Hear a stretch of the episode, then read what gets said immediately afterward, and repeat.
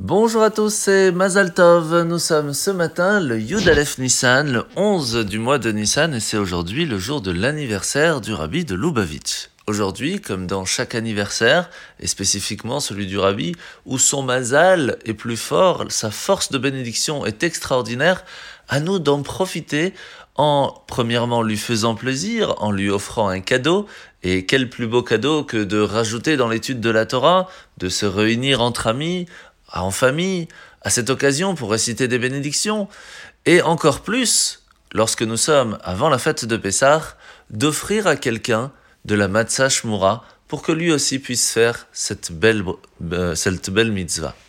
Alors aujourd'hui, dans l'anniversaire du Rabbi, le Yud Aleph Nissan, à nous de réfléchir pour prendre une bonne décision en rajoutant un petit peu dans la tzedaka, se renforcer dans la Havat Israël, l'amour du prochain, pour que Bezrat Hashem, toutes ces forces que l'on a besoin, nous viennent et nous puissions grâce à cela faire ce que Dieu attend de nous, et Bezrat Hashem très rapidement amener Mashiach présentement dans notre génération au plus vite pour profiter d'une paix éternelle. Alors nous sommes aujourd'hui dans le Tanya, dans le chapitre 39, où l'Admor Azaken nous a expliqué hier que pour pouvoir réussir à faire élever chaque action que l'on fait, chaque parole, chaque pensée, il faut y mettre du cœur. Et de quelle façon? On appelle ça les deux ailes. La première, celle de l'amour de Dieu, et la deuxième, celle de la crainte. Tout simplement parce que si on veut vraiment que notre euh, bonne action, notre mitzvah, notre étude ou notre prière soit fait lishma, pour Dieu, ben il faut que ce soit vraiment fait pour lui et pas pour nous. Et c'est pour cela qu'il est important de ressentir un petit peu de l'amour envers Dieu pour pouvoir lui faire plaisir. Sinon, on peut faire tout simplement une bonne action, mais on le fait pour nous-mêmes et pas pour lui. C'est là que va venir la question qu'est-ce qui est plus important? L'amour de Dieu ou la crainte de Dieu? De façon générale, les, gens pensent que c'est l'amour de Dieu. Et c'est vrai que c'est extrêmement important de le faire avec plaisir, de vouloir remercier notre Père qui, qui est avec nous à chaque instant et qui nous donne tout ce que l'on a besoin. Et pour cela, lui donner le sourire. Mais il y a aussi le respect. Le respect et la crainte de notre Père qui nous regarde, qui nous observe. Et après tout ce qu'il nous donne, attend de nous quand même quelque chose.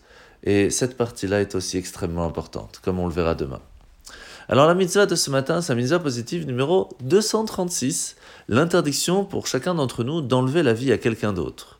Mitzvah négative numéro 296, 296, c'est l'interdiction au Beddin, lorsque quelqu'un aurait tué de façon involontaire, de prendre de l'argent à la place de l'envoyer dans les, euh, dans les Ir Miklat, dans les villes de refuge. Chaque personne qui, Shalom, aurait enlevé la vie de quelqu'un se doit d'aller dans ces villes-là le temps du tribunal, le temps euh, de son jugement, et on ne peut pas recevoir de l'argent pour échanger cet emprisonnement entre guillemets. La paracha de la semaine. Nous sommes donc paracha Tzav, où après avoir conclu toutes les lois relatives au rite des sacrifices, c'est à ce moment-là qu'il va falloir donner la possibilité à Aaron et à ses enfants eh bien, de devenir les Kohanim. Parce que pendant les sept premiers jours de l'inauguration du temple, c'est Moshe qui amenait les sacrifices. C'est alors que Aaron et ses enfants s'approchent et vont faire deux sortes d'offrandes différentes. Les premiers, celles que Moshe avait commencé à faire, et le deuxième, celui que le prêtre devait faire pour la première fois de son office. Pourquoi deux différents? En fait, chacun de nous est doté d'un pouvoir de pouvoir transformer ce qui se trouve autour de nous en quelque chose de plus spirituel. Sauf que c'est pas toujours accessible, c'est pas toujours facile d'utiliser ce pouvoir. Et c'est pour cela qu'on a besoin de deux choses. La première, eh bien, c'est d'être conseillé, d'être euh, écouté et de savoir écouter les conseils de personnes qui eux-mêmes font déjà ce travail, des personnes qui ont étudié la Torah, qui ont l'habitude de transformer cette obscurité en lumière. Mais cela ne suffit pas non plus. Il faut aussi faire des efforts par soi-même. Travailler en prenant les forces profondes qui se trouvent en nous pour pouvoir réussir à faire ce que Dieu attend de nous. Et ce sont ces deux offrandes-là qui sont importantes pour réussir, en fin de compte, Bezrat Hashem, à préparer ce monde à recevoir la vraie sortie d'Égypte avec Mashiach Tzidkenu Bekarov Bamash. Bonne journée à tous et Mazal Tov